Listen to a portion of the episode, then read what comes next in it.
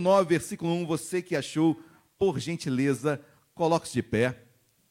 Gênesis capítulo 9, versículo 1. Quem achou, diga glória a Deus. Quem não achou, diga EBD. Ô oh, glória. Gênesis capítulo 9, versículo 1 diz assim: Abençoou Deus a Noé e a seus filhos, e lhes disse: Sede fecundos, multiplicai-vos e enchei a.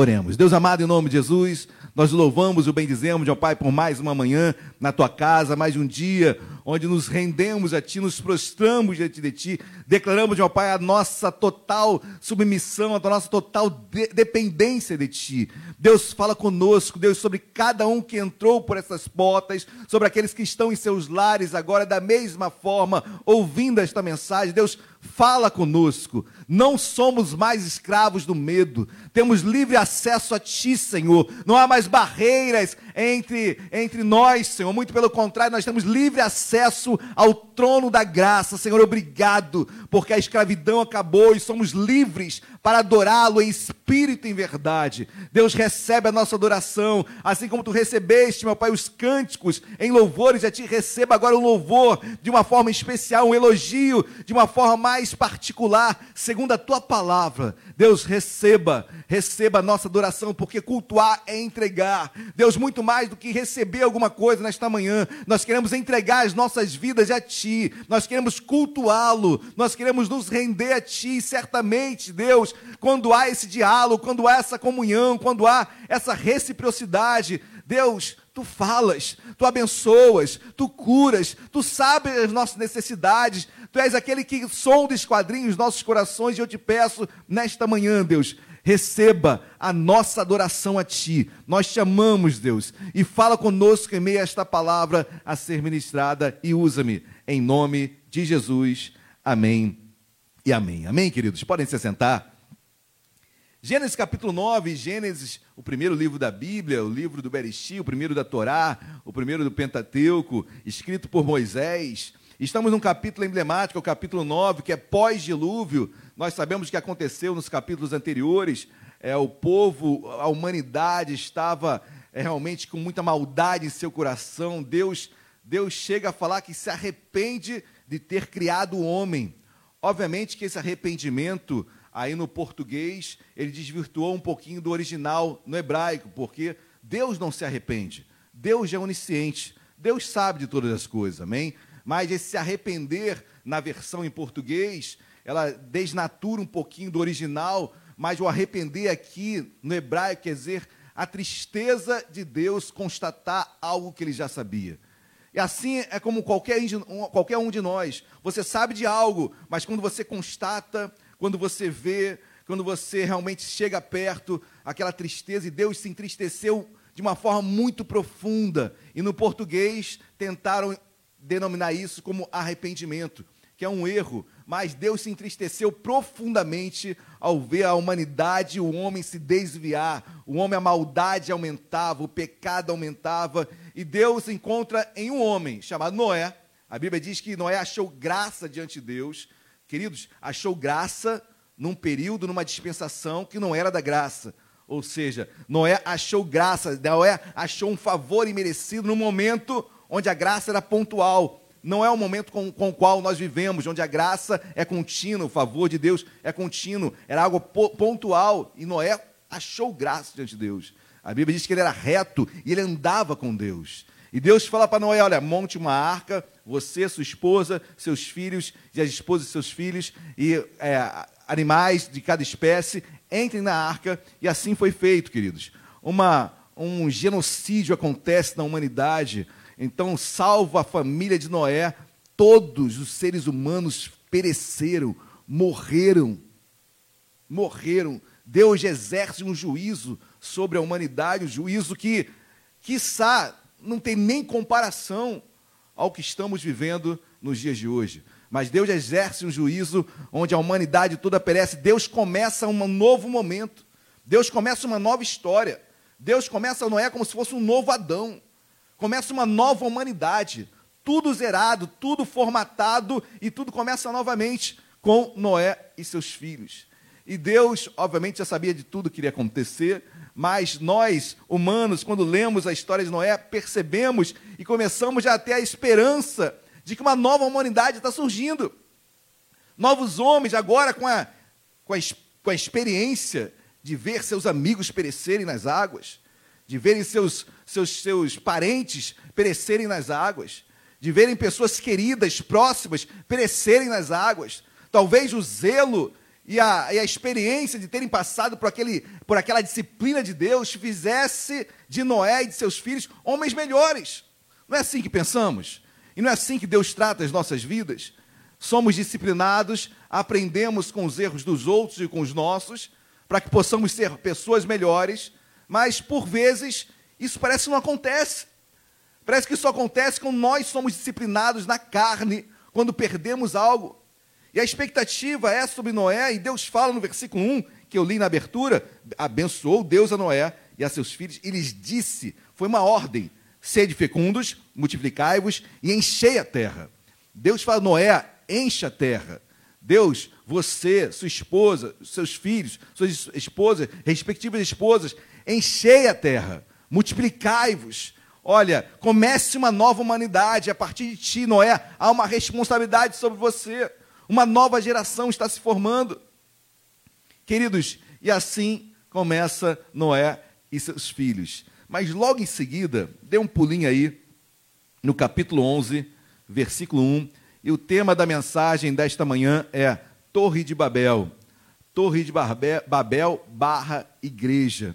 O que eu posso extrair e o que eu posso ter como, como, como orientação em relação aos erros da Torre de Babel, para que eu não caia nessa mesma torre, nessa mesma construção, para que eu não faça essa mesma construção Claro que isso é uma analogia, claro que isso é uma metáfora, mas que eu não me pegue caindo nos mesmos erros daquela humanidade, da Torre de Babel.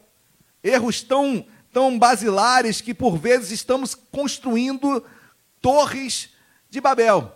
Torres que vão ser destruídas, torres que vão ser embargadas por Deus, torres em que Deus irá intervir.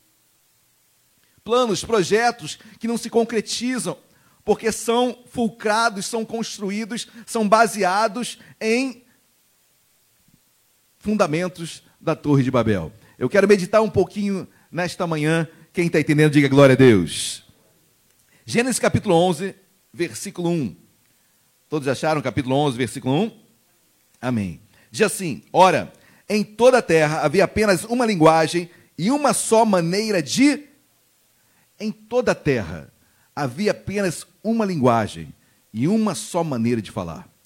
Você já conseguiu imaginar isso, queridos? Um idioma único, nos dias de hoje, um idioma único no mundo inteiro. Ou eu ia ficar muito feliz. Como difícil você aprender o idioma, não é? Como é difícil aprender o inglês, o espanhol. É, ou seja, é muito árduo. A Bíblia diz que a linguagem era a mesma, é a mesma maneira de falar naquela época. Claro, estava começando toda uma humanidade nova a linguagem, o linguajar, a linguagem era a mesma. Queridos, que, que idioma original era esse? Muitos arqueólogos, muito, muitos doutos em linguística procuram é, fazer uma pesquisa para tentar chegar nesse idioma original, primeiro de todos. Não conseguiram ainda. E creio que é muito difícil realmente chegar à origem, o idioma raiz de todos os demais que hoje nós temos. Mas o certo é que aqui em Babel, havia uma linguagem só e uma só maneira de falar. E isso não era ruim, muito pelo contrário, era muito bom. Amém, igreja? Facilitava a comunicação. Você se comunicava com todos. Você não tinha barreira de linguagem, de idioma. Então, isso era um ponto, um aspecto muito bom naquela comunidade, naquele povo, naquela geração que estava nascendo. Uma só linguagem, uma só maneira de falar. E a igreja tem que ter essa comunicação. A igreja tem que ter esse único diálogo. A igreja tem que falar o mesmo idioma. Interessante, queridos, enquanto que aqui havia ainda a mesma linguagem, hoje nós não temos mais, mas em Pentecostes, Atos capítulo 2, você vai enxergar algo lindo. A Bíblia diz que pessoas de outras nacionalidades estavam entendendo na sua própria idioma o que outros falavam. Vou dar um exemplo. Imagina um americano falando inglês e você, brasileiro, entendendo como se ele estivesse falando em português. O americano está falando em português e você está entendendo em português. Ou seja, algo, um milagre acontece. Isso que aconteceu em Pentecostes. Então, em Pentecostes, o que acontece é algo que nós chamamos de xenoglossia, que quer dizer entender no seu próprio idioma o que outro está falando. A pessoa está falando inglês, mas você está entendendo em português. Não, mas eu estou falando inglês, não, você está falando em português, eu estou entendendo. Eu estou entendendo. É isso que acontece em Pentecostes, diferente de glossolalia, que é o falar em línguas, línguas estranhas, que não é o que acontece em Pentecostes capítulo 2, Atos capítulo 2. Amém? Que acontece depois em outros eventos, sim, línguas estranhas. Acontecem muitas vezes em Atos. Mas essa, esse entender no seu próprio idioma, xenoglossia, guarde isso no seu coração, e porque certamente na sua mente daqui a pouco você esquece. Mas essa, essa xeno já de realmente de etnias, né? Então você entender no seu próprio idioma é o que acontece, ou seja, em Pentecostes, em Atos capítulo 2, é o que Deus queria e sempre quis, para a igreja. Que a igreja tivesse uma comunicação única, uma linguagem única, aquilo que havia aqui na Torre de Babel, Deus sempre desejou, queridos, para a igreja. E através desse milagre, dessa xenoglossia, você consegue entender no próprio idioma. Olha a comunicação, linguagem única. Pastor, isso vai acontecer de outra forma? No céu. No céu a comunicação vai ser única. No céu não, terá, não teremos barreiras de idiomas. No céu todos nós nos entenderemos. Amém, queridos? Amém? Falaremos, seremos como anjos, a Bíblia fala sobre isso. Ou seja, então, iremos, cada um irá entender. Amém? Não nos daremos em casamento, seremos nesse aspecto iguais a anjos. Mas teremos o mesmo idioma, todos nós falaremos a mesma língua, todos nós nos comunicaremos no céu. Enquanto isso, queridos, hoje nós temos uma barreira enorme, que são os idiomas. Na Torre de Babel não havia esse empecilho. Eu quero que você guarde isso. Eu estou frisando bastante nesse introito desta mensagem, para que você entenda que em Babel havia essa facilidade Imagina você hoje pregando, eu vou para qualquer lugar e prego no meu idioma e todo mundo entende. Olha que coisa linda. Isso Pentecostes acentuou, foi um flash da perfeição.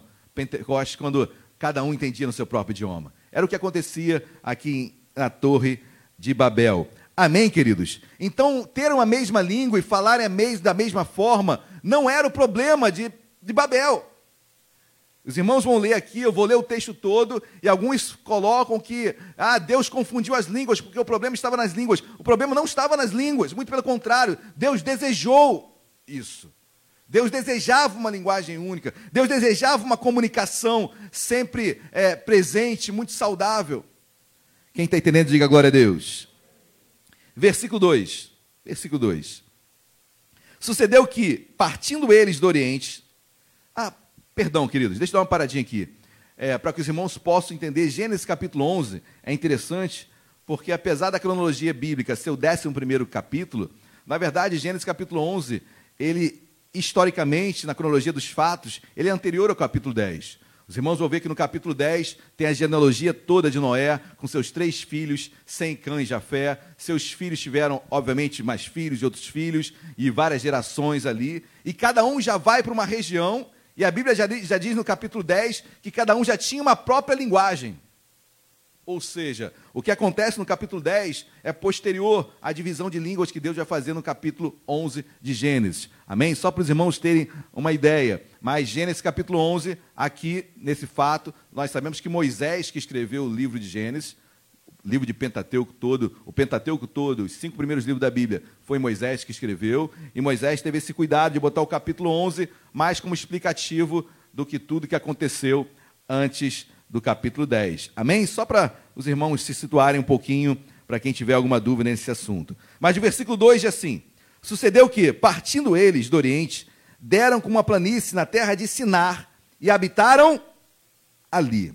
A terra de Sinar é ali a terra é, dos caldeus, a terra dos antigos sumérios, é ali onde era, onde se tornou Babel, onde se tornou Babilônia, onde era a Caldeia, onde hoje é o atual Iraque. Então, naquela região, o povo começou a habitar ali. Eu quero que os irmãos guardem isso, amém? O povo habitou ali, o povo se estabeleceu ali. Eu quero fazer uns, alguns paralelos agora entre a Torre de Babel e a igreja.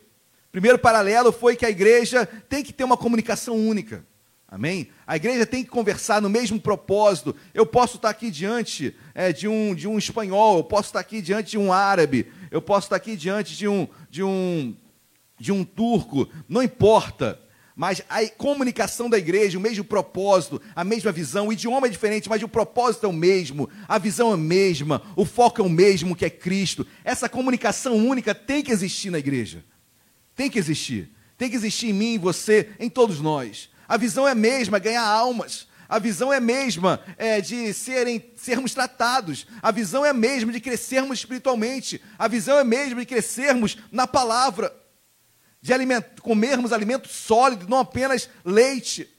Não vivermos apenas na base da, da, do conhecimento da palavra, mas o profundo, o conhecimento, realmente mergulhar na palavra, esse é o mesmo pensamento, esse é o mesmo proceder, essa mesma comunicação que a igreja tem, independentemente do idioma. Amém, meus amados? Glórias a Deus. Mas o versículo 2 diz que eles habitaram em Sinar, eles se estabeleceram em Sinar, eles montaram suas estacas em Sinar, eles, eles se acomodaram em Sinar, eles se estabeleceram ali. Queridos, tem algum problema? Olha, eu lembro de Gênesis capítulo 9, versículo 1, quando Deus dá uma ordem para Noé e seus filhos: olha, crescei-vos, espalhai-vos, multiplicai-vos. Deus tinha o desejo do povo de se espalhar, de crescer. Desejo esse que Deus tem para a igreja, de crescer, de evangelizar, de ganhar almas. Mateus 28, versículo 19: E de fazer discípulos de todas as nações, batizando em nome do Pai, do Filho e do Espírito Santo. Crescimento da igreja. É o mesmo propósito que Deus tinha em Gênesis 9, versículo 1 para a humanidade: crescei-vos, multiplicai-vos. Não é apenas fazer filhos, mas é levar cultura, levar religião, levar ideologia, expandir tudo isso. Mas esses homens habitaram em Sinar, se estabeleceram em Sinar, moraram em Sinar. Em vez de caminhar e se expandirem, pastor, tem algum problema em se estabelecer no lugar? Não, queridos. A princípio, não. Mas durante todo o decorrer do texto, você vai notar, você vai perceber que eles se estabeleceram com o propósito de desobedecer a Deus. Os irmãos vão ver isso no texto. Amém? Porque nada impediu o povo de se estabelecer e montar uma base ali, e a partir daquela base se expandir. Inclusive, entendo eu que seria a melhor tática, a melhor forma de se expandir, montando uma base e assim o povo ir se espalhando. Mas não, queridos a ideologia e o pensamento do povo ali ensinar era de rebelião, era de não se espalharem, é de reterem, de se, de se estabelecerem, de guardarem só para eles as coisas. E eu quero que os irmãos parem para pensar um pouquinho sobre isso, queridos, sobre estabilidade. Eles queriam se estabilizar ali, ponto final, e se acomodar naquela situação e não crescerem mais. E por vezes a igreja também se estabilizou na sua estabilidade, deixou de crescer, na sua acomodação, deixou de crescer. Queridos, eu vou abrir um parênteses aqui com muitas, muito cuidado, até no sentido de ficarmos em casa por três meses, quatro meses. Nos estabelecemos ali e nos acomodamos ali. Eu não estou falando de, por favor, queridos, de grupos de risco, de pessoas que, que têm pro, problemas de saúde, idosos, crianças. Eu não estou falando sobre isso. Eu estou falando sobre aquele que sabe, que se acomodou, que vai todo dia trabalhar da mesma forma, mas em relação à igreja, tá bom ouvir e receber a mensagem online. Se estabeleceu, se focou ali, criou suas raízes ali e não consegue mais crescer e entender o propósito de Deus para a sua vida. Não consegue mais entender realmente o que Deus tem, o propósito, o chamado, o porquê de nós sermos igreja. Amém, queridos? Eu falo isso assim com muito cuidado e com muita sabedoria, entendendo casos particulares de todos. Tenho certeza disso. Amém? Mas cuidado para que esse habitar de cenário, essa estabilização, essa estabilidade, não venha trazer acomodação.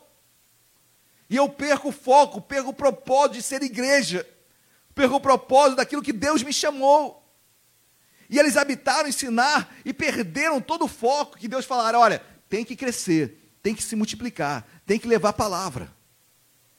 Mas aquele povo se fincou em, em ensinar, se ficou ali em Babel, que posteriormente seria chamado de Babilônia, e queridos, montaram e não saíram dali. É preciso que nós possamos é, entender isso que aconteceu e não, cai, não venhamos a cair no mesmo erro que essa humanidade caiu. Amém, queridos? Então entenda o propósito que Deus chamou. Entendo o porquê de Deus, Deus ter o chamado. Entendo o porquê de Deus ter o consolidado no lugar. Deus quer que você multiplique. Deus quer que você seja um abençoador. Deus quer que você cresça espiritualmente. Deus quer que você ganhe almas. Deus quer que você seja igreja. Amém? Que abençoe seu próximo. É isso que para isso Deus nos chamou. Amém? Glórias a Deus. Então, cuidado para a estabilidade não, não trazer acomodação e você perder o propósito, queridos. Se há algum ponto bom na religiosidade, é isso. A religião, ela, se há algum ponto bom na religiosidade, esse é um ponto bom. A religião cria um costume, cria uma regra, cria uma responsabilidade. E o homem é movido por responsabilidades. Amém? O homem é movido por, por, por ordenanças sobre ele. O homem é movido pelas suas, suas responsabilidades e assim ele cresce. Amém? Glórias a Deus. Versículo 3. E disseram uns aos outros: Vinde, façamos tijolos, queimemo-los bem. Os tijolos serviram-lhes de pedra e o betume de argamassa. Queridos, é interessante isso porque é, esse povo ele começa a construir uma torre, tá bom? Nós iremos falar um pouquinho da torre da, em breve, daqui a pouquinho. Mas para a construção dessa torre, é, a região ali não tinha pedras que fossem é, boas para serem utilizadas na construção. Então eles começam a fazer tijolos, ok? Começam a fazer tijolos da argila, começam a pegar o betume do petróleo e começam a fazer aquilo como argamassa. Eu me lembro do tijolo, lembra do povo, povo hebreu cativo no Egito? Qual era o castigo? Qual era a escravidão que os egípcios colocaram sobre os, o, o povo hebreu? Fazerem tijolos. Ou seja, eu lembro de tudo isso e quando eu vejo os tijolos, é interessante porque é uma estratégia maravilhosa. O povo, diante de uma ausência de pedras para construir aquela torre, eles, eles muito, de uma forma muito sábia, muito sabedores, muito inteligentes, começam a fazer tijolos, começam a usar o betume como argamassa. O que, que eu quero extrair disso, queridos? Eu quero trazer para a igreja essa palavra. Nada contra fazer tijolos, muito pelo contrário, nada contra usar o betume como argamassa. Mas o que eu quero extrair é que para as coisas seculares, aquele povo tinha, tinha, tinha estratégias maravilhosas. Para vencer nessa terra, o povo tinha realmente é, entendimentos maravilhosos. Para fazer coisas terrenas, o povo era muito inteligente. O povo era muito aguçado. Mas para as coisas espirituais, se eles tivessem a mesma proporção, o mesmo peso da estratégia, da inteligência, do tempo para as coisas seculares, para Deus também, ah, meus amados, como esses homens seriam usados por Deus? Eu falo isso por mim, por você, pela igreja. Labutamos tanto secularmente, se labutássemos, se trabalhássemos 40% para Deus, quanto o que trabalhamos secularmente, meus amados, como frutificaremos? Como frutificaremos? Eu quero extrair a dedicação, o zelo que aqueles homens tinham em construir uma torre, mas se esqueceram de Deus. Eu quero trazer isso para a igreja, que às vezes fazemos tanto lá fora, tanto secularmente, e pouquíssimo para Deus. Queridos, a mensagem hoje talvez fosse melhor você não ouvir ou ficar em casa dormindo, porque é uma mensagem de, de exortação, é uma mensagem pastoral, uma mensagem de igreja que às vezes te, tomamos muito tempo, é, e claro que a, as demandas do dia a dia são enormes, e cada vez aumentam mais. Cada vez aumentam mais. E fazer uma, botar numa balança é quase que injusto, queridos, porque realmente nós somos demandados por muitas coisas. Mas no tempo que você tem para Deus, eu sempre falo isso, faça do melhor. Se você tem o domingo de manhã para Deus, faça dele o melhor momento do seu dia, da sua semana. Mas não desperdice, não desperdice. Mas aquele povo, os irmãos vão ler, não tem nada demais habitar, ensinar. Não tem nada demais usar tijolos, betume. Mas você vai ver que tudo isso era em rebelião ao que Deus falara em Gênesis capítulo 9, versículo 1. Tudo isso era para fugir da direção de Deus. Quem está entendendo, diga glória a Deus. Versículo 4. Disseram: Vinde, edifiquemos-nos para. Para. Olha, olha o que eles dizem, queridos. Disseram: Vinde, edifiquemos para nós uma cidade. É para nós. Não era para Deus. Ah, pastor, mas o senhor está exagerando, porque nós também construímos coisas para a gente. Você também compra uma casa própria. Sim, queridos. Mas você vai ver no contexto que sim, era para nós e Deus sendo totalmente desprezado. Você vai ver no contexto, que nós iremos ler daqui a pouco. Então, quando esses homens falam, ó, edifiquemos uma cidade para nós, que nos já mostra o que havia no coração desse homem, desse, dessa humanidade, desse povo, dessa descendência de Noé pensavam apenas em si mesmos, egoístas, só olhavam para o seu próprio umbigo, não conseguiam ser igreja, queridos. Isso tem muito a ver com igreja. Quando só olhamos para nós e nos esquecemos do mais importante, que é o propósito que Deus tem na minha vida, o chamado que Deus tem na minha vida. Para que Deus te chamou? Qual o propósito de Deus na sua vida?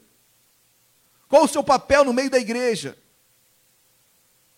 Qual o teu trabalho no seio da igreja? Quais são os dons que você tem pedido para Deus?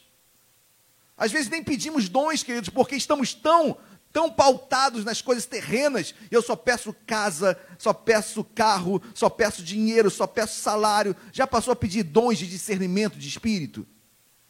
Já passou a pedir dom de cura? Já, já passou a pedir dom de línguas, de interpretação de línguas? Olha como as nossas orações estão desfocadas. Pouquíssimas, raríssimas são orações assim. Porque orações que pedem dons, é pra, é, Deus vai dar para quem realmente está na frente da batalha. Deus não, não vai te dar um escudo se você não estiver tomando flechada. Deus não vai te dar uma espada se você não estiver guerreando. Amém, queridos? Glórias a Deus. Os dons são dados para edificação da igreja. Os dons não são dados para o seu bel prazer. Porque você é mais bonito, porque você é mais alto, porque você é louro, porque você é moreno, porque você é branco, porque você é negro. Não. Os dons são dados para a edificação da igreja, do corpo. Para que o corpo seja abençoado. Para que a igreja como um todo seja abençoada. Se você pede assim, pensando no todo, queridos, Deus dá. Amém? Mas aquela, essa humanidade que estava nascendo, essa geração de Noé disseram: Vinde, edifiquemos para nós, só para nós, esta cidade.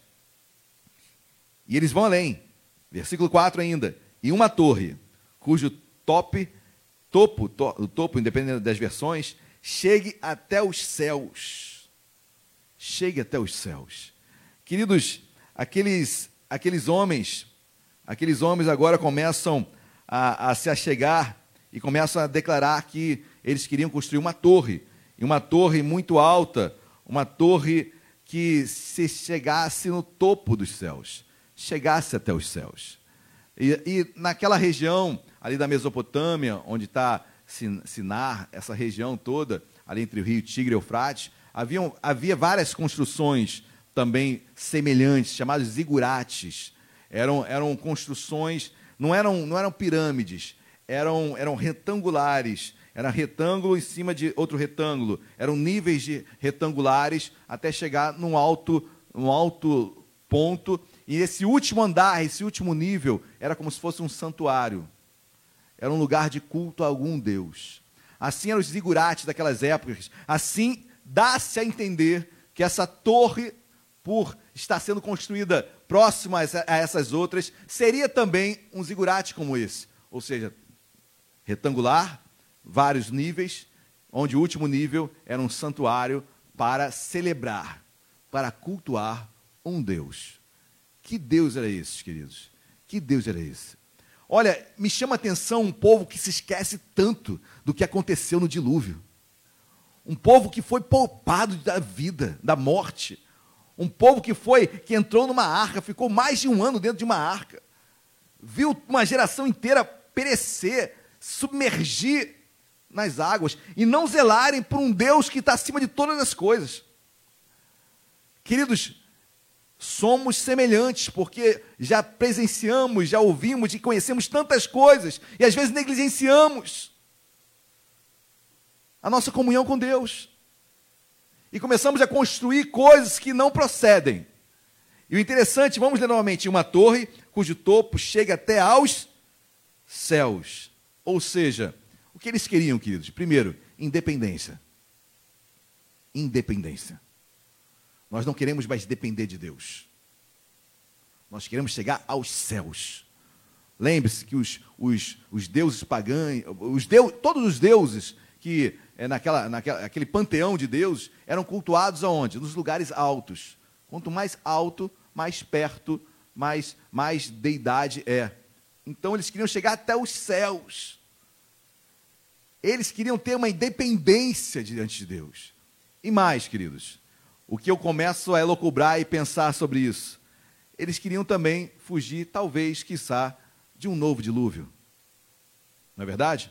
Bom, se as águas voltarem sobre a terra, uma ignorância, né? Porque Deus já tinha falado em Gênesis capítulo 9 que jamais destruiria, destruiria a humanidade novamente com águas. Jamais. E para isso Deus fala que colocaria um sinal no céu. Que sinal é esse? O arco-íris. Toda vez que você olhar o arco-íris, que você saiba que é o sinal que Deus deu para a humanidade de que jamais destruiria novamente a terra com águas. Mas o povo era tão ignorante que, mesmo assim, fez uma torre bem alta, que, creio eu, com medo, com receio de uma disciplina, fugindo da disciplina de Deus, que pudesse vir novamente sobre a humanidade. Então, quando eu vejo a torre, queridos, eu aponto, eu aponto para a independência, eu aponto para um fugir da disciplina de Deus. Olha como todo o contexto de habitar e ensinar, de fazer os tijolos, todo o contexto de edificar uma cidade para eles. Tudo era em rebelião a Deus, tudo querendo se afastar de Deus, tudo querendo ser independente de Deus. E o versículo 4 continua dizendo: E tornemos célebre o nosso e tornemos célebre o nosso nome. Queridos, qual nome queria, queria se tornar famoso aqui? O de Deus ou deles? Quando eu começo a entender é, essa torre sendo construída, era com o motivo de tornar célebre o nosso nome, de tornar famoso o nosso nome, de colocar o nosso nome acima de todo nome. Talvez o santuário a ser construído no último nível dessa torre fosse a eles mesmos. Tornar o nome deles célebres, tornar o nome deles famosos, tornar o nome deles acima de todos. Ou seja, o que esse povo queria, o que a humanidade queria realmente é ter a sua fama, se afastar de Deus totalmente. Outros, outros estudiosos dizem que tornar célebre o nosso nome, nome aqui no hebraico quer dizer Sem. Sem era um dos filhos de Noé. Tinha três, né? Sem, Cã e Jafé. Alguns entendem que tornar célebre o nosso nome seria tornar célebre Sem. Um dos filhos de Noé. Eu não compartilho desse entendimento. Amém, queridos? Eu não compartilho desse sentimento, até porque quem fundou Babel e a torre foi Nimrod. Nimrod é uma, vem da descendência de Cã, um outro filho de Noé. Noé, teve três filhos, sem Cã e Jafé. Então, de Cã vem Nirod, que é o fundador de Babel, da Torre de Babel. Mas o intuito daquele povo, queridos, era tornar célebre o seu nome. Que eles tragam um paralelo para a igreja. Muitos querem tornar o seu nome célebre, muitos querem aparecer, muitos querem ser exaltados. Quando na verdade é o nome de Deus que deve ser exaltado. É o nome de Deus que deve ser glorificado. É o nome de Deus que deve ser enaltecido.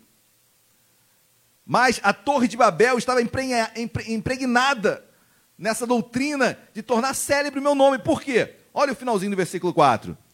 para que não sejamos espalhados por toda. Aqui estava a finalidade deles.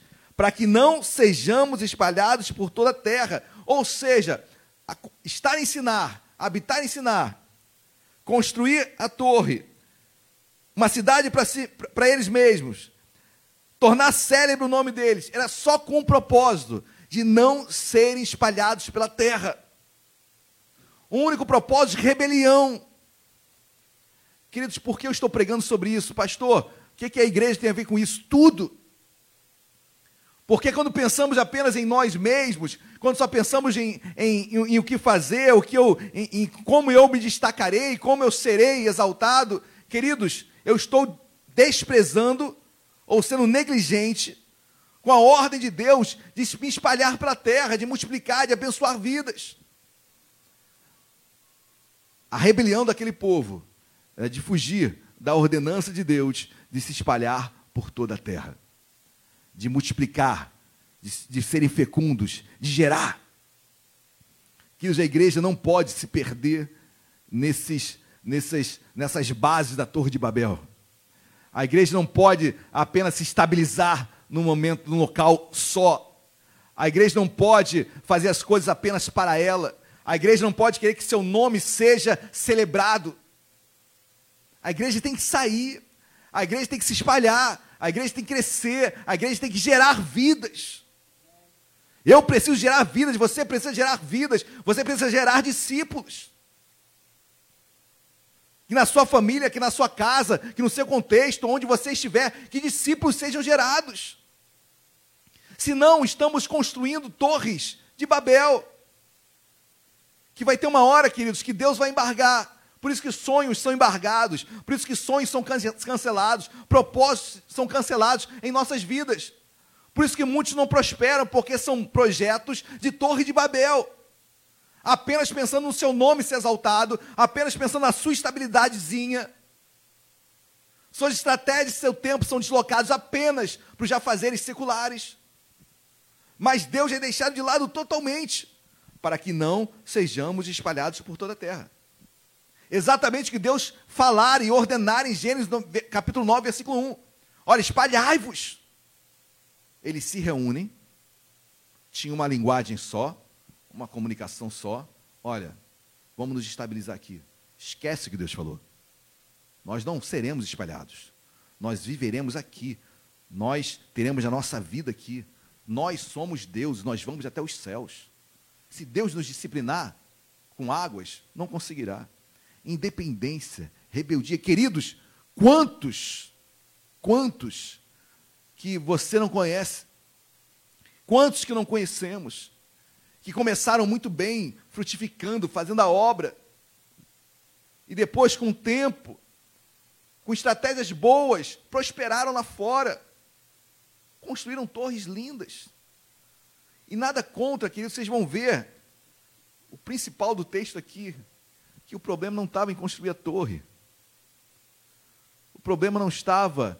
Vocês irmãos vão ver tudo isso aqui, como Deus.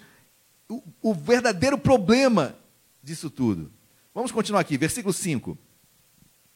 Então desceu o Senhor para ver a. Então desceu o Senhor, queridos, Deus pode descer para ver a cidade? Deus precisa descer para ver a cidade? Deus é onisciente, amém? Deus já está vendo tudo. Claro que aqui, quando fala desceu, é, o texto está dando uma humanidade para Deus, né?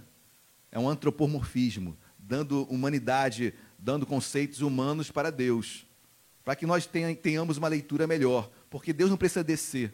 Desce daí, Deus não precisa descer. Deus é onisciente, Ele está vendo tudo. Mas quando eu leio Deus desceu, eu vejo Deus dando uma atenção mais forte. Deus dando uma atenção Deus vigiando de uma forma mais intensa o que estava sendo feito ali. E, queridos, a minha oração é que, não, é, não apenas a minha oração, é uma constatação. Eu creio que Deus desceu sobre a humanidade. Deus desceu sobre a humanidade. Deus veio constatar as construções que a humanidade estava fazendo. E que não, é, que não seja um dilúvio, mas que seja de outras formas, Deus está descendo, desceu, constatando as nossas construções, falhas, soberbas, inócuas e sem, sem espiritualidade alguma, apenas pensando em nós, nosso nome célebre, eu ser destacado, eu ser enaltecido. E Deus desce, Deus desceu sobre a humanidade. Claro que isso aqui é um antropomorfismo, Deus sabia de tudo, Deus está agindo sobre a humanidade. Quem está entendendo, diga glória a Deus. Então desceu o Senhor para ver a cidade e a torre que os filhos dos homens edificavam. Deus desceu, entre aspas, para ver o que aqueles homens estavam fazendo, como estava aquela torre que eles estavam construindo. Versículo 6. E o Senhor disse: Eis que o povo é, e todos têm a mesma. Para aqui, queridos. Interessante. Deus não fala, ó, eis que a torre está chegando no céu. Ó, eis que esse povo está querendo que o nome deles sejam célebres. Deus não fala, olha, eles não querem se espalhar. Não, queridos. O que Deus combate de imediato não é o erro. Não é o notável, não é o notório, não é o visível.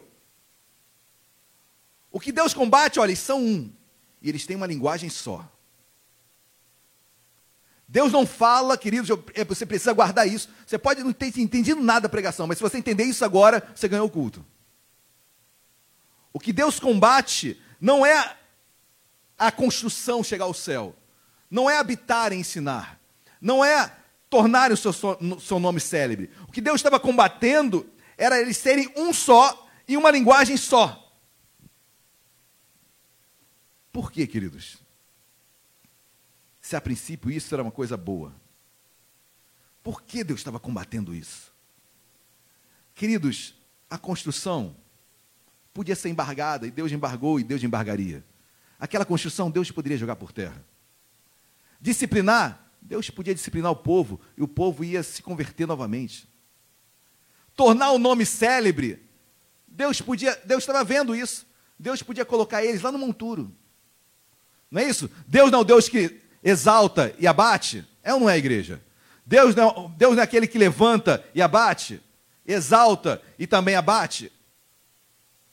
Então, ó, tornar o nome célebre, tornar o nome célebre, torre lá no alto, isso Deus podia cuidar de tudo, Deus podia transformar tudo. Mas tem uma coisa, queridos, quando há unidade, quando há uma linguagem só, que Deus estava falando era a origem de tudo.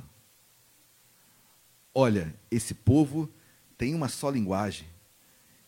Esse povo se tornou um só. Construir a torre é o de menos. Tornar o nome deles célebres é o de menos. Isso eu desfaço.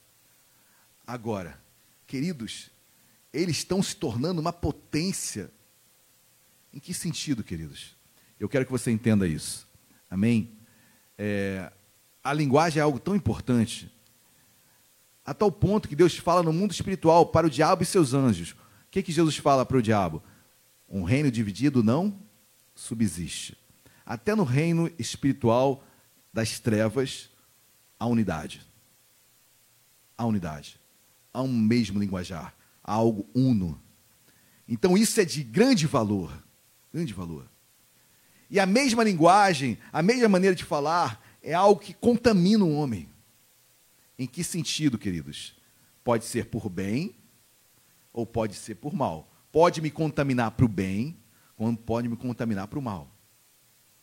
Se a minha linguagem, se eu converso e ando com pessoas de Deus, se eu ouço palavras de Deus, se eu me alimento, se eu leio coisas de Deus, se eu escuto coisas de Deus, obviamente eu estou tornando algo único na minha vida, eu estou tendo uma linguagem sadia na minha vida.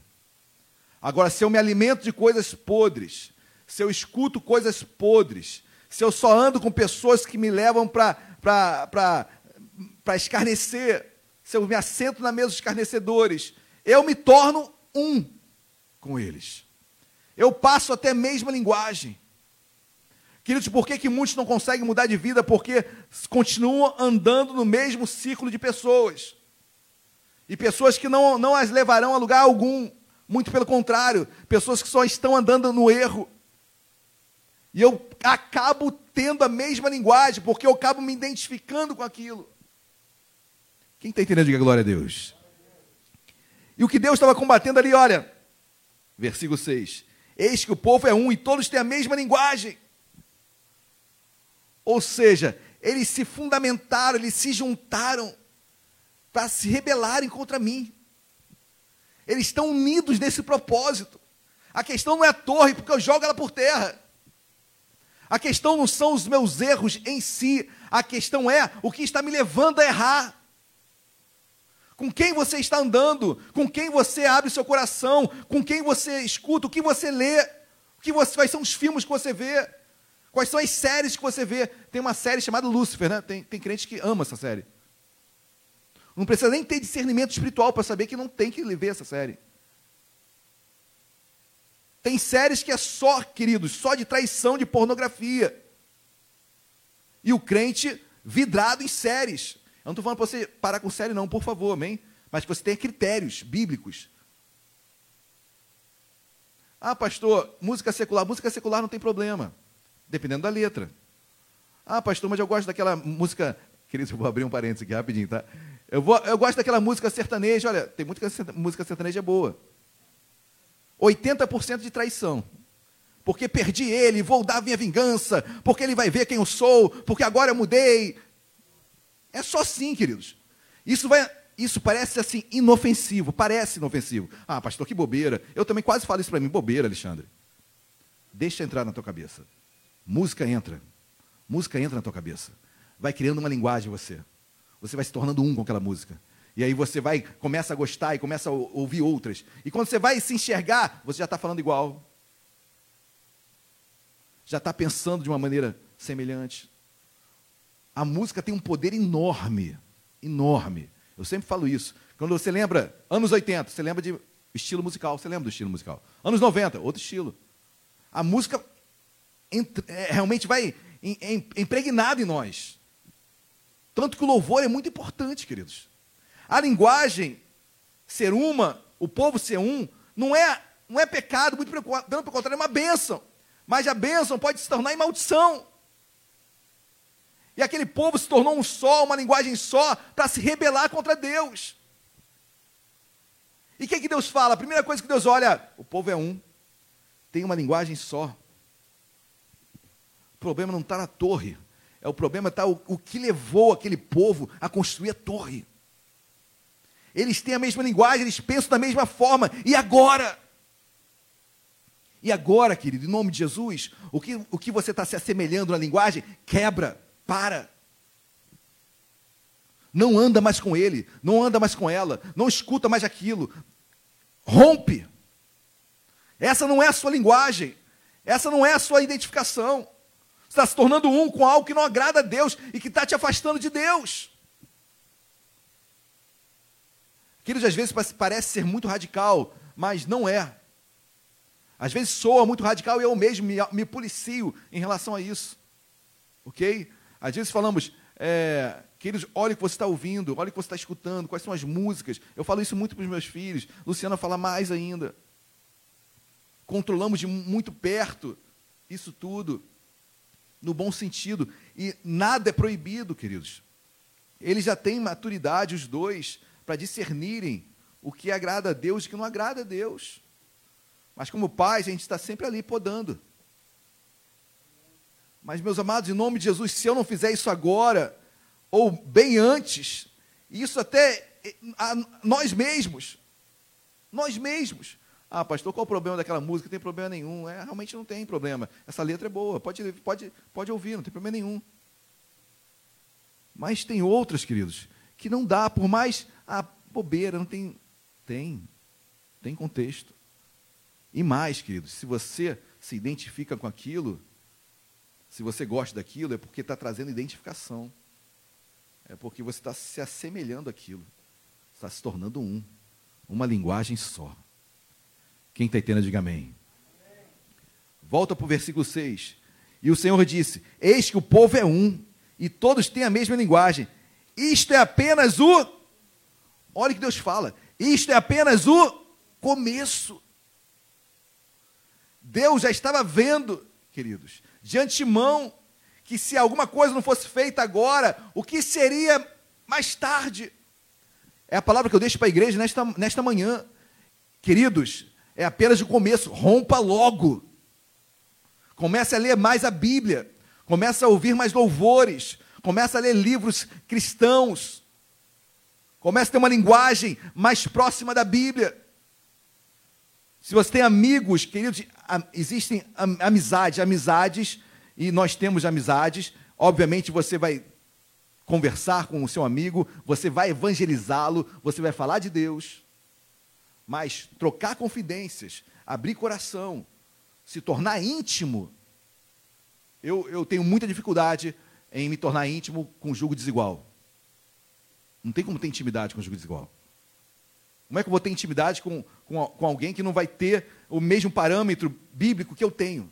O julgo é desigual. Vai dar errado. Uma hora um vai entristecer o outro. Vai dar errado.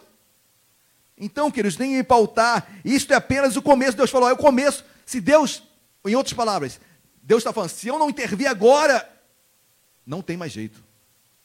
Queridos, olha o que Deus está falando se tornar um, uma linguagem só com aquilo que não é de Deus, talvez não tenha mais chance. O que deve ser feito, faça agora. Rompa. Volte aos costumes de Deus. Volte à sua leitura, volte a ouvir palavras de Deus, volte a ouvir pregações, volte a orar, volte a ter comunhão com Deus. Amém, igreja? Amém ou amém? Tá difícil esse amém, hein? Versículo 6. E o Senhor disse: Eis que o povo é um e todos têm a mesma linguagem. Isto é apenas o começo. Agora não haverá restrição para tudo que intentam fazer. Olha o que Deus falou. Em outras palavras, já era. Babou. Eles não vão ter mais intento algum, olha aqui, não vai ter restrição mais nenhuma a tudo que eles intentarem fazer. É apenas o começo, porque agora eles não têm mais restrição, não, não tem mais parâmetro daqui para pior. Olha o que Deus fala, queridos. Em nenhum momento Deus fala da torre, em nenhum momento Deus falou é, da, do nome ser célebre, não. Eles são um. A base, o porquê deles agirem assim, está aqui. Por isso que às vezes a igreja é expert em apontar pecado, né? A igreja é expert em apontar pecado para acusar as pessoas. O crente, então, tem o crente pá, né? Tem um crente inchada, que é aquele que pega a benção para ele, né? E o crente pá, que joga o, o erro para os outros, né? É terrível. Tem muito crente pá. Muito crente inchada também, né? Mas o certo é, queridos, que é fácil nós acusarmos alguém, falarmos do pecado. Mas você sabe por que dela está assim? Adulterou. Um mês na cadeira. Seis meses em disciplina. Pô, mas você nem me ouviu. Poxa, mas eu estou. É, poxa, eu realmente cometi uma falha terrível na minha família. Tudo bem. Então, como você trabalha na igreja, senta aí, seis meses depois a gente conversa. Pô, não, não sabe por quê? Por que, que aconteceu isso? Querido, talvez não tenha justificativa alguma. Mas talvez não tenha justificativa alguma no sentido de que, assim, poxa, tudo bem, mas você fez, vai ter que ser disciplinado. Mas tem como saber a origem e tratar aquela origem para que depois não aconteça novamente. Amém, igreja? Glória a Deus. Esse é um só, é isso que Deus estava tratando, olha, eles têm uma só linguagem, eu tenho que tratar isso. Versículo número 7. Vamos lá, versículo 7. Olha o que Deus fala: Vinde, desçamos. Está no plural agora por quê, gente? Tá, existem vários entendimentos para isso, ok? Eu entendo que é a trindade, Deus Pai, Filho e Espírito Santo. Assim como em Gênesis capítulo 1, também, versículo 28, diz: Façamos o homem façamos, verbo fazer no plural, façamos o homem a nossa imagem e semelhança, se façamos também apontando para a Trindade, Deus Pai, Filho e Espírito Santo. Então, vinde, desçamos e confundamos ali a sua linguagem, para que não entenda a linguagem do outro. Olha o que Deus fala: eu vou confundir a linguagem deles. Eu tenho que quebrar essa unidade. Queridos, pasmem, hoje temos vários idiomas por causa disso. Ok? Os idiomas, as linguagens foram dispersas, foram divididas, porque Deus confundiu. Deus disciplinou. Deus rompeu. Deus teve que entrar para romper aquela unidade, aquela mesma linguagem, porque eles estavam uníssonos. Eles estavam num só propósito para errar, para pecar, para se rebelar contra Deus. E Deus diz: desçamos, confundamos ali a sua linguagem para que não entenda a linguagem um do outro. Queridos, é, algumas do coisas Deus realmente tira do lugar para nos tratar. E talvez Deus tenha tirado algumas coisas do lugar da nossa casa, da nossa família, da nossa estabilidade, da nossa habitação. Deus mudou algumas coisas do lugar. Isso dói. Isso dói. Talvez Deus tenha confundido algumas coisas, mexido algumas coisas. Talvez Deus tenha colocado algumas coisas nos lugares certos agora. Isso dói. Em todos nós. Talvez você esteja passando por uma situação, Senhor, Deus mudou muito aqui. Senhor era assim, agora está assado. O que eu faço não sei agir desta forma. É Deus trabalhando na sua vida para que você se volte a Deus. Para que você, para que a sua construção de Torre de Babel caia. Para que você acabe com a sua rebelião. Cabe querer fazer o seu nome célebre. E Deus toca naquela unidade, toca naquela mesma linguagem, confunde e abre. Para que você possa agora olhar para Deus. Para que agora você possa se comunicar com Deus. E não apenas por si mesmo, ou melhor, para si mesmo. Amém, igreja? Glória a Deus. Versículos 8 e 9, olha o que diz, para encerrar. Destarte, o Senhor o dispersou dali pela superfície da terra, e cessaram de edificar a, cessaram de edificar a, quando eles foram dispersos, quando eles foram cumprir aquilo que Deus tinha mandado de fato, acabou a cidade. A, a obra cessou, a obra parou. A obra foi embargada por Deus. Daí eu tenho falado início, queridos, tem obras que Deus embarga em nossas vidas. Tem obras que Deus para, tem projetos que Deus cessa. Porque a motivação foi errada, o fundamento foi errado. E Deus vai lá e troca algumas peças, muda algumas coisas do lugar, para que eu volte a caminhar com Deus. Amém, igreja? Glória a Deus. Glória a Deus. Versículo 9: Chamou-se-lhe por isso o nome de Babel, porque ali confundiu o Senhor a linguagem de toda a terra. E dali o Senhor os dispersou por toda a superfície dela. Queridos, Deus tinha a mudança de linguagem? Não tinha. Mas teve que acontecer. Porque o povo, infelizmente, queridos, é, isso é, é, é algo que acontece até os dias de hoje. O povo não sabe lidar com bênção. Como o povo se esquece de Deus quando recebe alguma coisa. E Deus deu uma preciosidade para a humanidade, falar a mesma língua. E usa aquilo para se rebelar contra Deus. Muitas vezes somos ingratos, queridos. Queridos, somos poucos hoje aqui, né? Temos mais ou menos aqui uns 30, 30% da igreja, e parece que a palavra é muito específica para os irmãos, né? É para todos nós, eu me coloco nessa palavra. Amém? Me coloco nessa palavra. Quão difícil é administrarmos coisas grandes, porque elas trabalham no nosso ego e nos elevam. E às vezes nos sentimos muito célebres. O que era uma bênção, a linguagem única, uma só forma de falar, se transformou na maior maldição para a humanidade. A tal ponto de Deus falar: olha, eles estão, não há mais restrição para nada aqui na terra para eles fazerem. Eles estão livres para pecar de qualquer forma. Tem que agir agora. Tem que agir agora, isto é apenas o começo.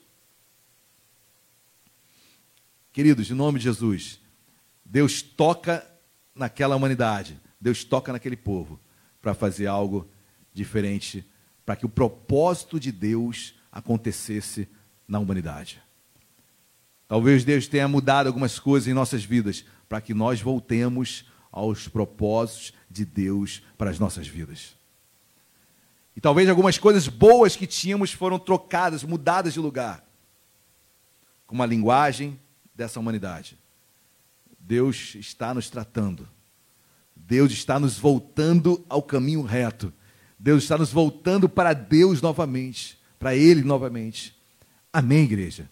Quem entende isso, diga glória a Deus. Vamos colocar de pé. Não aceitamos construções formadas em princípios da Torre de Babel. Não queremos, não desejamos e queremos romper isso. Nesta manhã, queridos, você pode romper. Amém? Você pode romper. Você sabe aquilo que te tirou do propósito de Deus. Você sabe onde começou, onde era apenas o começo e para onde caminhou e evoluiu. E parece que agora não tem mais limite, você não consegue mais voltar. Queridos, Deus está aqui, amém? Deus está na minha vida, Deus está na sua vida, Deus conhece o teu coração, Deus sabe o que está acontecendo. E algumas coisas parece que saíram do lugar, parece que a linguagem mudou, parece que está fora do seu, do seu contexto. E Deus fala contigo hoje: olha, sou eu que estou fazendo isso. Sou eu que estou tratando algumas áreas da sua vida para que você se volte para mim exclusivamente. E Deus vai lá na origem, Deus vai lá na base, Deus vai lá na motivação. Deixa eu confundir a linguagem, porque eles não sabem administrar o presente que eu coloquei na mão deles. Não sabem. Queridos, somos assim. Não sabemos, por muitas vezes, administrar coisas grandes que Deus coloca em nossas mãos. É só você ver a nossa humanidade e o que estão fazendo, como o homem está tratando propósitos e planos de Deus. Como está o seu casamento? Como é que você está cuidando dele? Como é que está o seu ministério? Como você está cuidando dele? Como está sua família, seus filhos? Como você está cuidando deles? Isso é o presente que Deus deu para você. Como está o seu emprego? Que você só murmura que ganha pouco. Mas é o presente que Deus te deu. E queridos, em nome de Jesus, são os presentes que nos revelam como nós somos. E se não entendermos isso, Deus vai e tira o presente, muda de lugar. A linguagem foi um presente lindo, mas o povo não soube usar. Existe um adágio popular que diz: Eu sempre erro os adágios, então me ajudem, por favor. Quem não come melado, como é que é? Como é que é? É por aí, gente, por aí. Você entendeu, né? Quem nunca comeu melado se lambuza todo, né? Existe. Então, meus amados, que você possa entender isso. Não faça do presente que Deus tem te dado maldição na sua vida. Muito pelo contrário. Ah, pastor, não tenho mais tempo agora. Meu Deus. Queridos, quando eu ouço expressões dessas, é assim, entristece meu coração. Entristece meu coração. Porque quando a pessoa estava desempregada, vinha todos os cultos. E agora não tem mais tempo, porque uma porta se abriu. Glória a Deus por isso. Vamos orar então para a porta se fechar. Que o tempo volta. Cuidado para não desvirtuar o presente de Deus. A linguagem que era uma bênção se transformou em uma maldição. Vamos louvar. Vamos adorar a Deus. Aleluias.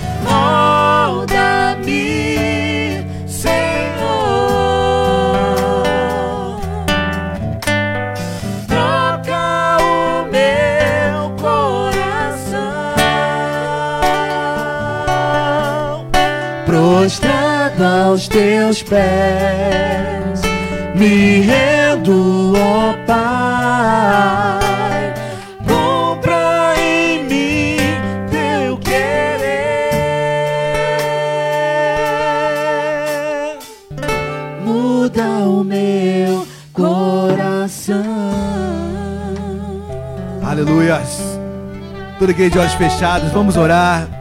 Deus muda o nosso coração. Deus coloca um coração de carne, tira o coração de pedra, Jesus.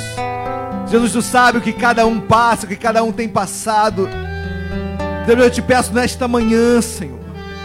Senhor, assim como tu fizeste na Torre de Babel. Deus, aquele povo pensava apenas em si. Senhor, aquele povo queria o seu som, teu nome célebre. Senhor, aquele, homem, aquele povo queria se afastar de ti, se rebelar contra as tuas direções. Construção, Deus, feita sem a tua palavra. Um povo que recebe um presente, uma só linguagem, um só idioma, e faz disso uma maldição para desagradá-lo. Senhor, em nome de Jesus, nesta manhã, Senhor, nós nos colocamos no teu altar. Senhor, eu sei que algumas coisas tu mudas de lugar. Tem a liberdade sim para mudar, Senhor. Mas nós queremos voltar a Ti. Nós queremos te pedir perdão pelas nossas construções erradas. Queremos te pedir perdão, Deus, para nossas, nossos afastamentos de Ti. Queremos pedir perdão, Senhor. Por muitas vezes, Deus, agirmos de forma diferente contigo em relação ao, ao mundo secular. Por muitas vezes falarmos que não temos tempo, que não conseguimos. Mas para outras coisas conseguimos e temos tempo. Senhor, em nome de Jesus. Desce, Jesus. Desce, Deus. No entendimento que nós falamos nesta manhã, desce, Senhor. Atenta para a construção que estamos fazendo. Deus, se há algum caminho mal em nós, Senhor, nos leva novamente aos teus caminhos, à tua direção. Obrigado pelo teu cuidado, pela tua disciplina, porque coisas são tiradas, Deus, para que possamos nos voltar para ti. Espírito Santo de Deus, renova a nossa visão, renova a nossa intimidade contigo. Queremos ter uma linguagem contigo, Senhor. Queremos ter uma linguagem nova contigo. Queremos ter uma comunhão nova contigo. Queremos voltar ao início de tudo, Senhor. Queremos voltar ao início de tudo. Toda igreja de olhos fechados ainda. Eu quero ler um texto. Está em 1 Coríntios capítulo 10. 1 Coríntios capítulo 1, versículo 10, diz assim. Olha o que Deus fala para a sua igreja em relação a ter uma linguagem só, andar no mesmo pensamento. Rogo-vos, irmãos, pelo nome de nosso Senhor Jesus Cristo, que faleis todos a mesma coisa, e que não haja entre vós divisões, antes sejais inteiramente unidos, na mesma disposição mental e no mesmo parecer. Deus amado, em nome de Jesus, nossos idiomas, nossas linguagens são diferentes, mas a disposição mental e o parecer é o mesmo. Queremos glorificar o teu nome. Somos igreja e trazemos ao Pai a existência aquilo que não existe nesta manhã. Deus, o propósito, estamos aqui, o parecer, o pensamento, a mesma disposição mental, que possamos falar a mesma coisa sempre, ganhar almas, fazer a tua obra, trabalhar para Deus, trabalhar para Deus. Somos servos, somos chamados para trabalhar. Deus, pare parece que estamos habitando e paralisados. Estamos como aquele povo paralisou-se ensinar. Tira acomodação, Deus. Tira a paralisia espiritual, Senhor. Não queremos nos acomodar. Não queremos nos acomodar. Nesta manhã, Senhor, nós levantamos a nossa voz, não nos acomodaremos. Avançaremos, do igreja avançará. E as portas do inferno não prevalecerão contra ela. Agindo Deus, quem impedirá? Se Deus é por nós, quem será contra nós? Voltamos ao propósito. voltamos ao único pensamento. Senhor, iremos nos espalhar, gerar, gerar almas, vidas. Senhor, obrigado, Deus. Se algumas coisas saíram do lugar para que eu pudesse voltar aos teus caminhos. Deus, obrigado por tudo. Continua nos forjando, nos edificando, trabalhando em nossas vidas. Em nome de Jesus. Amém. E amém. Você crê nisso? Dê uma linda salva de palmas a Jesus. Glórias a Deus. Pode se assentar. Por gentileza. Louvado seja o nome do Senhor. Amém. Quem foi abençoado, diga glória a Deus. Amém, queridos. Que você possa guardar essa palavra no seu coração. Amém. Que você possa depois meditar mais nela, ler com mais calma o texto. Eu tenho certeza que muito mais Deus tem a falar aos nossos corações. Queridos, ainda em culto a Deus, momento de dízimos e ofertas, momento que adoramos a Deus com as nossas finanças. Por gentileza, abram as vossas Bíblias no livro de Malaquias. Malaquias é o último livro do Antigo Testamento. Último livro do Antigo Testamento, capítulo de número 3. Malaquias, capítulo de número 3 versículo de número 6. Você que nos visita hoje pela primeira vez, sinta-se à vontade, ok, a participar ou não. Esse é o momento onde nós evangélicos participamos com entendimento e com alegria. Então, se você não tem entendimento, não dê nada. Ou mesmo que haja entendimento, mas se faltar alegria, também não dê nada. Espere o dia em que Deus trará sobre ti entendimento e alegria. Malaquias capítulo 3, versículo 6 diz assim: Porque eu, o Senhor, não mudo e por isso vós, ó filhos de Jacó, não sois consumidos.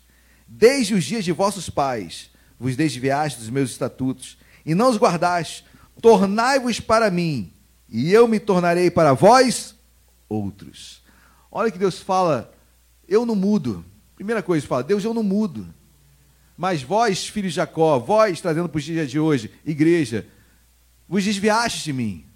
Tornai-vos para mim, e eu tornarei para vós. Interessante que Deus quer diálogo, Deus quer reciprocidade. E por vezes, queridos, queremos, queremos nos relacionar com Deus sem também nos, nos doarmos para Ele.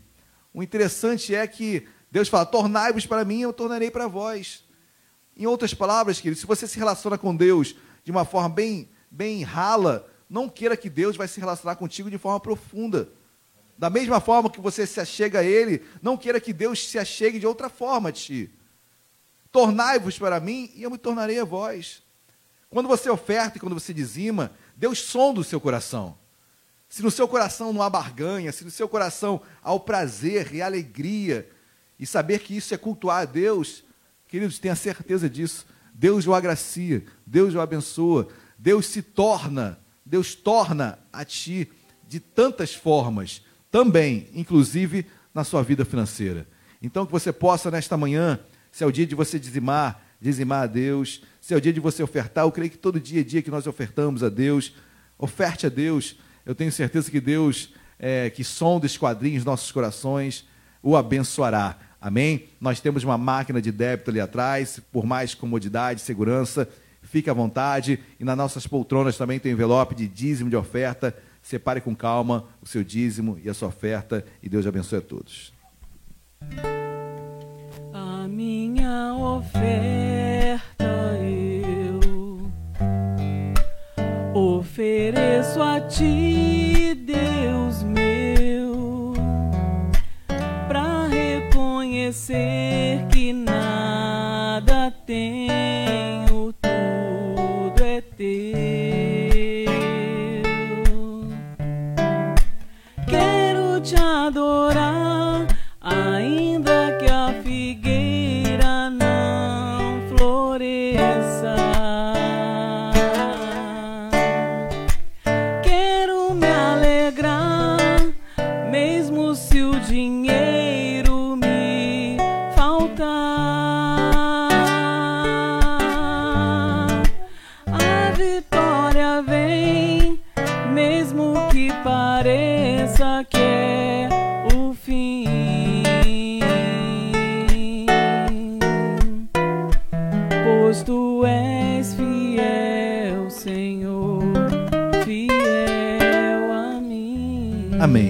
separou os seus dízimos, sua oferta, por gentileza, coloque de pé, eleve o seu envelope aos céus, vamos orar, vamos agradecer a Deus.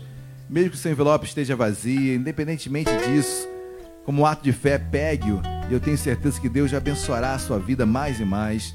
Deus amado, em nome de Jesus, obrigado, meu Pai, porque tudo que temos, tudo que somos vem de Ti. E tudo que há em nós bendiz o Teu santo nome. Deus abençoe o dizimista, ofertante fiel na Tua casa. Abençoe a dispensa de cada um, daqueles que aqui estão, os que estão em seus lares. Deus abençoa. Deus abre portas de emprego para o desempregado. Dá salários melhores para o empregado em nome de Jesus. Abençoa a nossa vida financeira.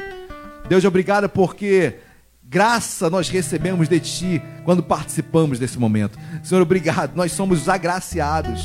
Nós somos os favorecidos. Obrigado por sermos partícipes desse ato de fé, de amor, que é dizimar e ofertar na tua casa. Deus abençoa da mesma forma esta casa. Abençoa a administração dela.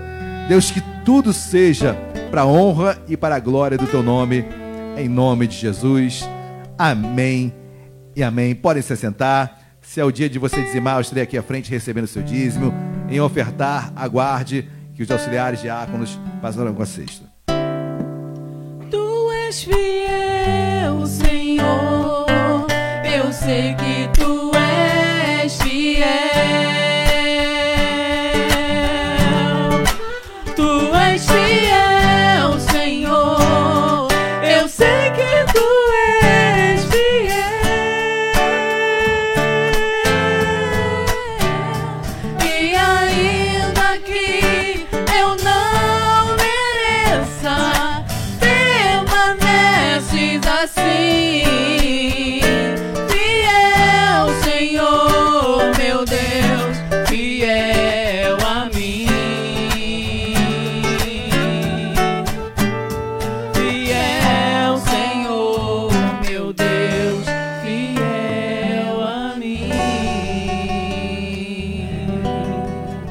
glória, você pode dar uma salva de palmas bem forte ao Senhor Jesus? Glórias a Deus. Queridos, eu quero dar alguns avisos rapidamente, mas primeiro, eu não perguntei, eu sei que é, a namorada do, do William está aqui, a sua sogra também, futura sogra. Por favor, sejam muito bem-vindas, que a igreja receba com uma calorosa salva de palmas ao Senhor Jesus. Perdão, o nome de vocês? Como? Laisa. Laisa e Cristina, sejam bem-vindas, amém? Com a máscara é difícil falar, né? Queridos, até para louvar é difícil, né? Máscara, complicado. Sejam muito bem-vindos, é uma alegria tê-las aqui, amém? Queridos, é, quero dar um aviso também, muitos visitantes online, a todos que nos acompanham, a nossa transmissão online, sejam muito bem-vindos, uma alegria tê-los conosco, ok? Podem fazer o dia que puderem, façam uma visita, serão muito bem-vindos aqui presencialmente. Igreja Nova Vida dos Macacos também presente conosco. Missionário Pedro Paulo, um abraço, meu amado irmão. Amém, igreja. Mais alguns avisos? Olha, hoje à noite, às 19 horas, não percam, eu estarei aqui trazendo a palavra de Deus. Então venham, tragam convidados. Eu tenho certeza que será uma benção. Online também, teremos nosso culto online. Teve algum probleminha na, na- na- na- Teve? Um problemão, né? Não um probleminha, um problemão. Então, por isso que a nossa gravação hoje está sendo feita é, informal, informalmente. Não? Ah, n- ah, no Face Instagram. Ah, perdão, queridos. Tá bom, tá tudo certinho. Amém. Porque tem uma câmera aqui tá no Instagram e no Face também. Ok. Amém. Então, hoje, às 19 horas, venham, tragam um convidado. Eu estarei aqui trazendo uma mensagem de Deus. Eu falarei sobre espinhos. Não percam. Você que tem algum espinho na sua vida, olha, temos vários. Não percam. Amém? Isso. Que mais? que foi? Testemunho. Ana, por favor, por favor. Eu tinha que ter dado até antes que eu me esqueci. Quando for assim, levanta a mão, fala assim, pastor. Eu quase não me esqueço de nada. É, a paz do Senhor, igreja. É, é ser breve, é, um- é longo, mas eu vou, tentar cortar. É, eu não sei se vocês sabem, eu sou corretora de imóveis, eu trabalhava na Brasil Brooks. E um, eu estava um tempo muito triste com a Brasil Brooks, eu não estava feliz. e sempre falando com Deus: Deus, é isso que o Senhor quer de mim? É, o Senhor quer que eu trabalhe nesse lugar? Porque eu não estou feliz, eu não estou feliz em conviver com pessoas, e o pastor falou sobre isso hoje. Hoje o culto foi direcionado do meu testemunho, as, os louvores. Aí eu sempre falava assim: Deus, eu não, não quero estar nesse lugar, essas pessoas não combinam comigo, são diferentes, e será que não tem outra, outra porta? O que, que o Senhor quer de mim? Eu sempre conversava, orava, pedia a Deus, Deus, o que, que, você, o que o Senhor quer de mim? Eu sei que eu tenho que fazer a obra, eu quero fazer a obra, mas eu também tenho que me manter. O que, que o Senhor quer de mim? Eu sempre conversando com, com Deus. E aí veio a pandemia, todo mundo ficou dentro de casa e fez eu mais refletir, mais ter comunhão com Deus, mais tempo para isso, né? Aí eu falei, surgiu um, um outro, mesmo, mesmo trabalho, né, na parte de corretagem, mas em outra empresa, com outro perfil. É uma empresa muito reconhecida, muito séria. Aí eu falei, Senhor, agora vai ficar nas suas mãos. Eu só vou se o Senhor permitir que eu vá para esse lugar. Eu não vou me mexer, eu não vou me mover para nada, eu não vou pedir a ninguém. Se for da sua vontade, o Senhor vai mover, vai acontecer, as pessoas, alguém vai me chamar e eu vou para lá. E fiquei em silêncio. Uma amiga minha já estava nessa empresa. E eu falei para ela: olha, você não faz nada, você não peça a ninguém, você deixa Deus que Deus vai dar um sinal para mim. Voltando rapidinho. E lá atrás, um tempo atrás, comentei até com a diaconisa Érica que eu estava vendo uma perseguição comigo, com calúnias, é, coisas desagradáveis que estavam me entristecendo muito. E a Érica me deu uma palavra ali fora e falou: Cláudia, deixa que Deus vai cuidar. Mantém em silêncio, vai aguentando que Deus vai cuidar. Amém. Eu ouvi o que ela disse e continuei. Aí tá, comecei, me chamaram para a empresa, comecei a trabalhar. Aí já me coloco. Quando eu comecei a trabalhar, me... como a área de corretagem é muito conhecida, todo mundo se conhece, fulano trabalha ali, conhece Beltrano, trabalha aqui. E o meu diretor dessa nova empresa era amicíssimo do meu ex-gerente.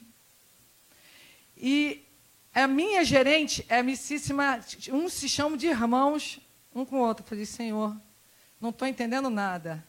O meu gerente vai ligar para eles e vai falar horrores de mim, porque ele não gosta de mim, ele está me perseguindo.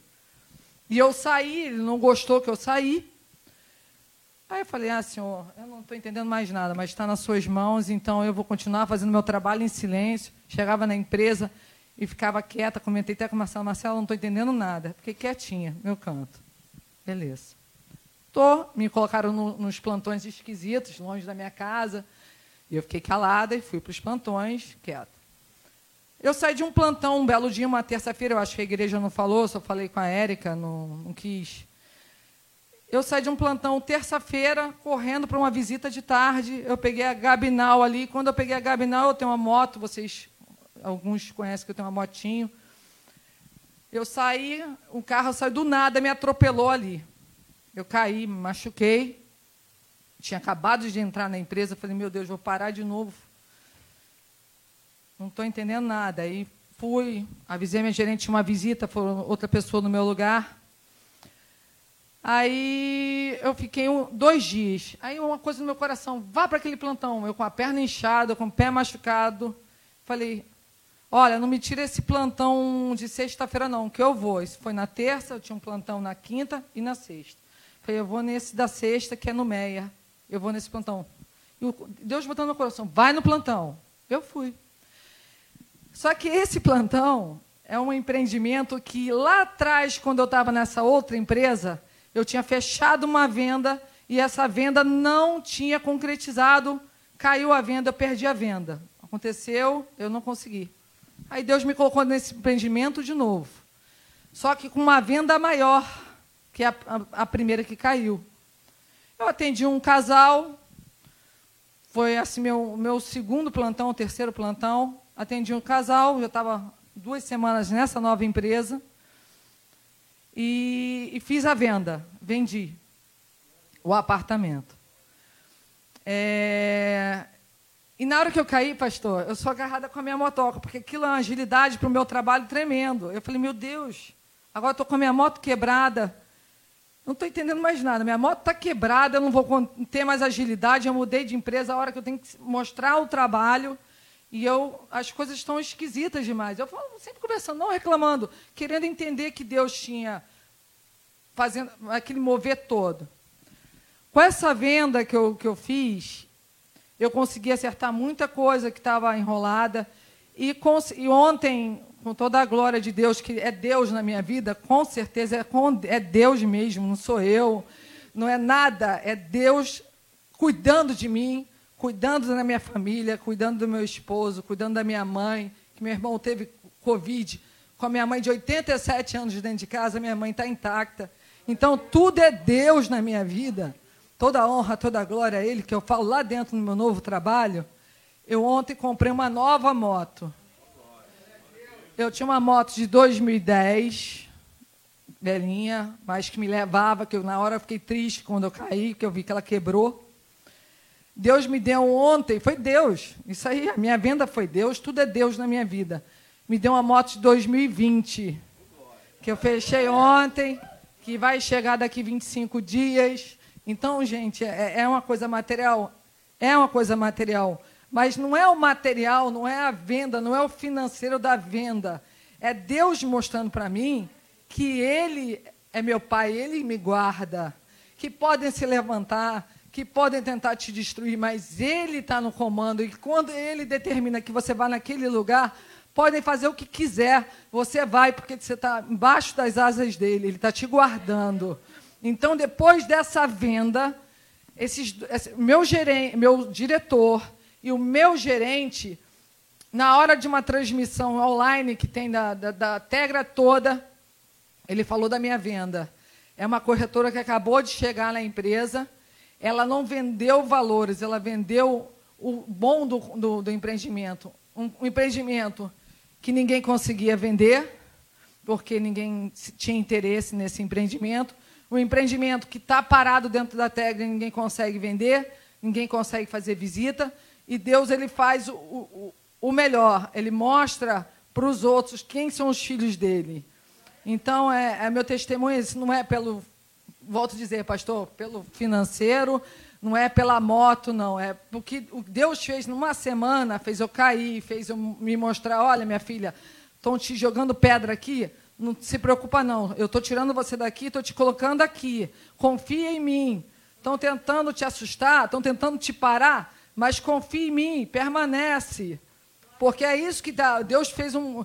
O inimigo tentou me, de- me, me, me, me, ah, me entristecer no início que eu estava numa caminhada nova. Mas Deus foi lá. Coisa de. que para ele, o que é impossível, nada é impossível para Deus. Então, gente, é só colocar na mão de Deus qualquer coisa que você queira. Porque Deus cuida de você sempre. Então, eu estou aqui para glorificar o nome dele e agradecer a ele pela oportunidade.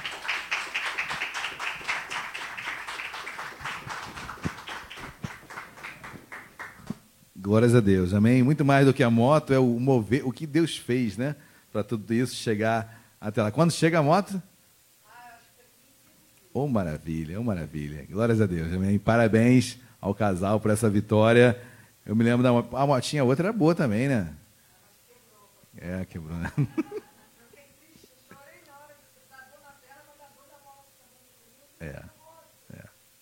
Bom, agora tem uma muito melhor, graças a Deus. Deus é bom, queridos, amém? Vamos dar mais uma salva de palmas a Jesus. Glórias a Deus. Quer dar? Bom, os avisos já acabaram, acabaram os avisos. Vamos, vamos orar então para encerrar o culto desta manhã. Lembrando que hoje à noite, às 19 horas, estaremos aqui trazendo uma palavra de Deus para a sua vida. Feche seus olhos, vamos colocar de pé. Feche seus olhos, curva a sua cabeça. Deus amado, obrigado pela ministração desta manhã. Saímos daqui, meu Pai, abençoados, agradecidos pelo presente que Tu és em nós e queremos cada vez mais frutificar para Ti. Despede o teu povo em segurança, em paz, nos livra de todo mal, que possamos ter um final de tarde, um início de noite abençoado na tua casa, aqui ouvindo presencialmente, ou aqueles que estiverem online sendo abençoados pela tua palavra. Deus, obrigado, abençoa o teu povo e que o amor de Deus Pai, a graça e a paz, nosso Senhor e Salvador Jesus Cristo, e as doces consolações do Espírito Santo de Deus, seja sobre as nossas vidas, hoje e para todo sempre. Toda igreja diga amém e amém. Dê uma linda salva de palmas a Jesus. Deus abençoe a todos.